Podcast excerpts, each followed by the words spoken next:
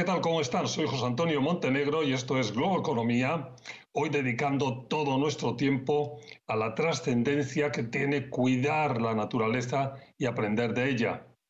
No podemos exagerar la importancia que tiene preservar nuestra agricultura, la, importancia que tiene preservar nuestros bosques, nuestra fauna, nuestra flora, en definitiva, nuestro entorno. Una relevancia que puede analizarse desde muchos puntos de vista, empezando por el de nuestra salud, pero también por sus innumerables ventajas económicas. Aunque muchas veces mucha gente cree que ser cuidadoso con el medio ambiente es un lujo, eh, solo para quienes pueden permitírselo, lo cierto es que no debemos anteponer nunca ningún otro objetivo distinto al de la salud y al del cuidado de nuestro entorno natural. Una naturaleza que hay que respetar y de la que podemos aprender mucho si observamos con detenimiento, con atención su dinámica. Y no la interrumpimos ni la forzamos como claramente hemos hecho y seguimos haciendo con demasiada asiduidad. El desarrollo no debe atacar, maltratar el equilibrio natural. Esa es una regla de oro. La buena noticia es que existen sistemas de regeneración agrícola y forestal y que los estamos poniendo en marcha para intentar mejorar.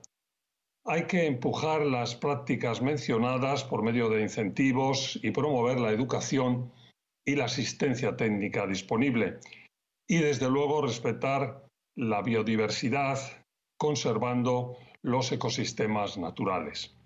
Pero pausa y entramos en detalle de todo lo anterior con la ayuda de mi invitada hoy, la profesora Florencia Montarnini, directora del programa agroforestal de la prestigiosa Universidad de Yale. Enseguida, aquí en Globo Economía.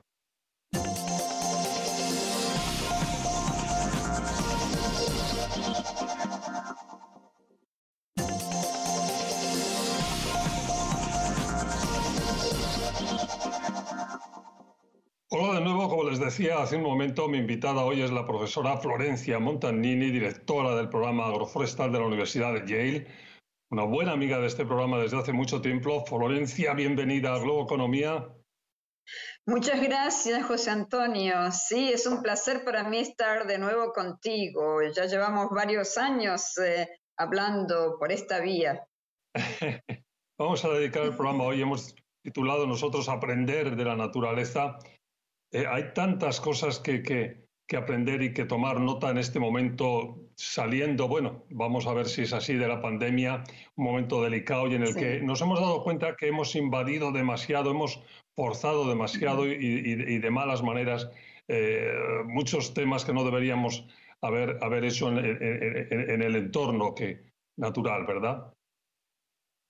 Sí, tienes razón, eh, José Antonio. Eso es lo que hemos estado haciendo desde tiempos inmemoriales, pero cada vez recientemente más eh, los seres humanos hemos estado incursionando más y más en los ambientes de ecosistemas naturales, sea tanto estos los bosques tropicales, que son a los que yo me dedico más que nada, pero también praderas naturales, eh, eh, aguas, ríos, mares, etcétera, cada vez más, debido al crecimiento poblacional, como tú ya lo sabes, para eh, solventar todos los problemas que, ellos, que los seres humanos tenemos de conseguir todos los recursos necesarios de alimentación, de, habitación, de energía, etc. Pero eh, en esa, de esa manera hemos estado dañando de manera desmesurada los ecosistemas naturales con las consecuencias que todos sabemos. Y es una incursión que tú me has explicado muchas veces que se podría eh, evitar, ¿no? Es así, una inclusión, digo, negativa, que se puede hacer una inclusión, se puede convivir con los bosques, con el medio ambiente de una forma mejor a la que eh, estamos haciendo hasta la fecha, ¿no? Sí, sí, eh, hay, hay muchas experiencias. Nosotros en la escuela del ambiente de Yale y con los colaboradores con los cuales trabajamos a nivel mundial, de América Latina, también de África, del sudeste asiático y otros. Eh, hemos visto, hemos sido mm, testigos de numerosas formas de, utilizar, por así decir, el bosque, los ecosistemas naturales, pero sin dañarlos, vivir en armonía eh, con estos sistemas, por medio de sistemas em, que son de producción también, que producen las necesidades que los seres humanos tenemos para subsistir, eh, y, pero al mismo tiempo no dañan, no destruyen el ecosistema. Perdona, que lo, lo que es importante destacar que la convivencia entre la tecnología, el desarrollo, el avance, el mundo moderno y los bosques, la agricultura, las prácticas tradicionales, no solo es posible, sino que es deseable y que, y que es lo que debemos hacer, ¿no? Exactamente, sí, sí, debemos convivir con el ecosistema natural y no tratar de invadirlo o dañarlo. Pero está claro que, entonces podemos convivir si lo hacemos bien y podemos eh, armonizar esos, esos dos desarrollos, esos dos mundos. Y lo que también es muy importante, vamos a hacer una pausa, pero cuando volvamos, que es posible hacer un mundo más sostenible y que al mismo tiempo sea eh, un mundo económicamente eh, próspero. Vamos a hablar de eso en cuanto volvamos Globo Economía.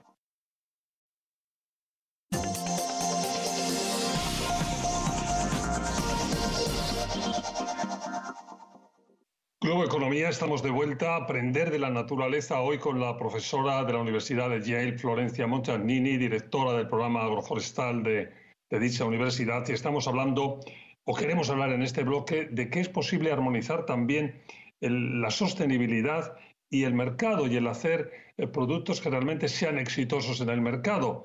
Eh, Florencia, cantidad de experiencias y por todos los lugares del mundo de que eso es posible y, cada vez está floreciendo con más fuerza, ¿no? El hacer productos sostenibles que además tienen una buena acogida en los mercados.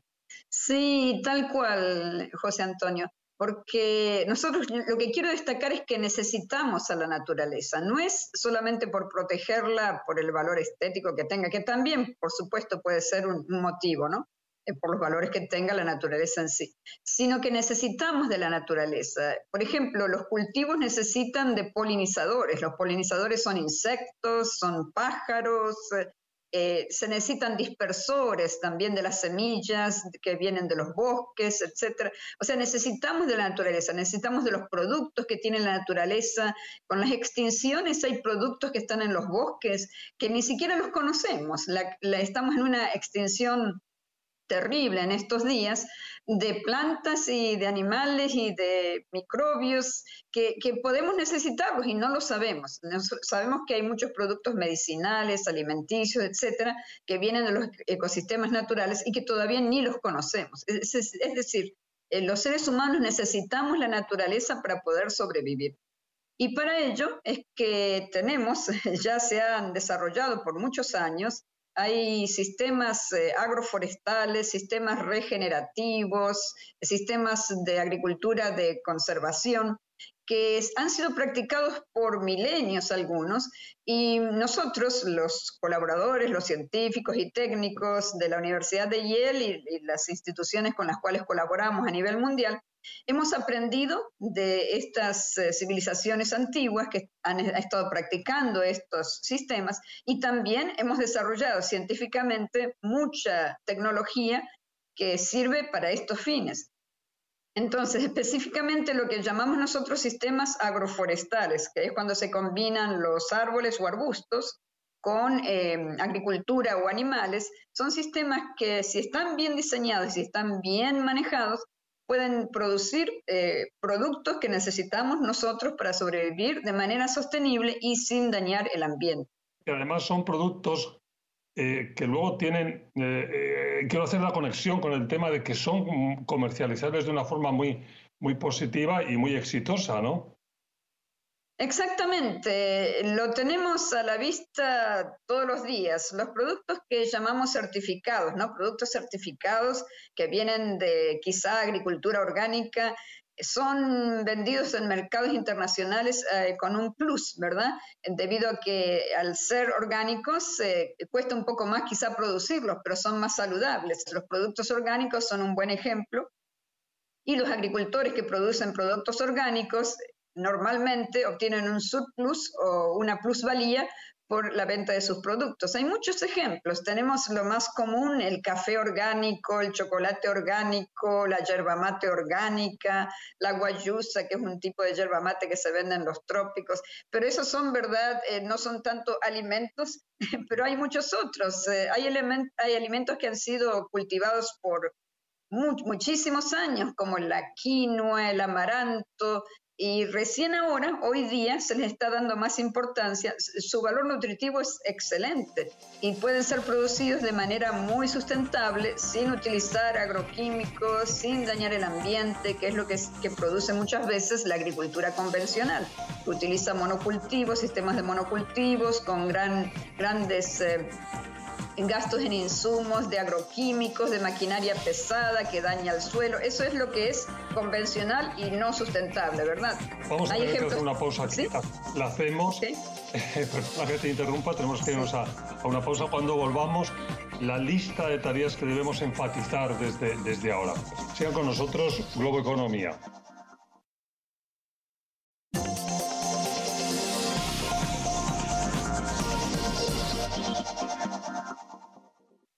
Estamos de vuelta, Globo Economía, hablando de la importancia de aprender, de respetar a la naturaleza y de aprender de la naturaleza con Florencia Montagnini, profesora de la Universidad de Yale, directora del programa agroforestal y de bosques de la Universidad eh, mencionada, de la Universidad de Yale. Eh, Florencia, en este bloque yo te pedía que hiciéramos una lista de tareas de, que nos puede venir bien para aprender de la naturaleza y para cuidarla mejor, ¿no? Tú me ayudaste en esa, me mandaste una lista y me gustaría un poco que la repasáramos. Tú decías que hay que reducir la extracción y el uso desmesurado de recursos, punto uno. ¿Qué, qué hay detrás de eso? Detrás de eso es que esos mismos recursos que la gente extrae de los bosques, por ejemplo, por decir algo, leña, frutos, los puede producir en un sitio que esté afuera del bosque. Y eso es algo que se está tratando de hacer en muchos sitios donde hay programas de conservación. Hay programas de conservación que yo he visto eh, actualmente en Ecuador, por ejemplo, bosques tropicales eh, hermosos cerca del Chocó, en la parte oeste, eh, sobre el Pacífico. son bosques tropicales de una, biodiversidad increíblemente alta, pero hay poblaciones que están entrando a esos bosques porque han sido desplazadas de sus lugares normales, etcétera, y entonces la solución que se está tratando de implementar ahora es que esos, esos mismos recursos que quieren obtener de los bosques los pueden obtener fuera del bosque, utilizando sistemas agroforestales que son sostenibles y que pueden producir esos productos y otros más. Hablaba también, eh, tú hacías eh, el, énfasis de que muchos de esos productos tienen alto valor de mercado. Hay muchos ejemplos hoy día que se están eh, descubriendo, por así decirlo, los descubrimos nosotros, pero eh, eh, otras civilizaciones los han descubierto y utilizado por muchos años. Em, hay productos como, por ejemplo, la moringa. La moringa es un producto de, de un árbol que tiene, es un superalimento, ¿verdad? Y se puede cultivar en sistema agroforestal, es un árbol que se puede cultivar perfectamente en sistema agroforestal, yo lo he visto eh, muy bien, creciendo muy bien. Eh, el azaí, el azaí es un alimento que contiene mucha cantidad de antioxidantes, tenemos muy buenos ejemplos de eso en Brasil y en otros sitios. Em, el sacha inchi, inti o inchi, como le dicen en Perú, es una, una especie de enredadera, o sea, es una planta trepadora más bien, que produce frutos con un contenido de antioxidantes increíble y hay, productos, hay proyectos en Perú que están tratando de promover ese producto. Otro punto que, decías que es muy importante es el tema de fomentar las prácticas de, agricultura regenerativa. ¿Qué hay que decir de eso? Eh, lo que tenemos que decir es que esas prácticas nosotros ya las conocemos, eh, hay mucho conocimiento a nivel internacional, a nivel nacional, a nivel regional. Lo que tenemos que hacer es diseminar esas, esas prácticas. ¿Y eso qué implica? Implica, por ejemplo, el uso de incentivos eh, a partir de los gobiernos y a partir de eh, el, desarrollo, etcétera. Eh, incentivos que pueden tomar la forma, de, por ejemplo, de préstamos, préstamos bancarios blandos, disminuciones en lo que son las cuestiones de taxación de impuestos, entrega quizás de, de materiales, de herramientas que sean necesarias para eso, porque algunos de esos sistemas pueden tardar un poco en producir. Por ejemplo, cuando estamos hablando de sistemas agroforestales, hay que darle tiempo a los árboles para crecer, para que todas las interacciones se den de manera ecológica, para que se produzcan eh, los, eh, los, los productos que estamos pensando. Entonces, es necesario el uso de incentivos y y eso es muy posible porque la agricultura está siendo incentivada en casi todo el mundo, en muchos aspectos. Entonces, ¿por qué no incentivar específicamente los sistemas agroforestales? otro aspecto muy importante de, de regeneración de, uh, de la naturaleza. Déjame que repase tu lista, que no me dejas, Florencia. y, se nos va a acabar el tiempo. Promover la educación y asistencia técnica. ¿Qué hay detrás de ese punto? Promover eh, es parte de la promoción y diseminación. No podemos promover si no hay suficiente educación. Tenemos que ampliar lo que son los sistemas educativos que incluyan sistemas agroforestales, sistemas de agricultura de regeneración, agricultura de conservación, etcétera, a todos los niveles, a, niveles todos los niveles educacionales y lo mismo a través de dar eh, suficiente entrenamiento a los técnicos y a los agricultores que quieren adoptar estas técnicas. Y finalmente, dices, respetar la biodiversidad conservando los ecosistemas naturales y reservando otras áreas como islas de biodiversidad en el paisaje. Lo más rápido que puedas que hay detrás de esa, de esa frase.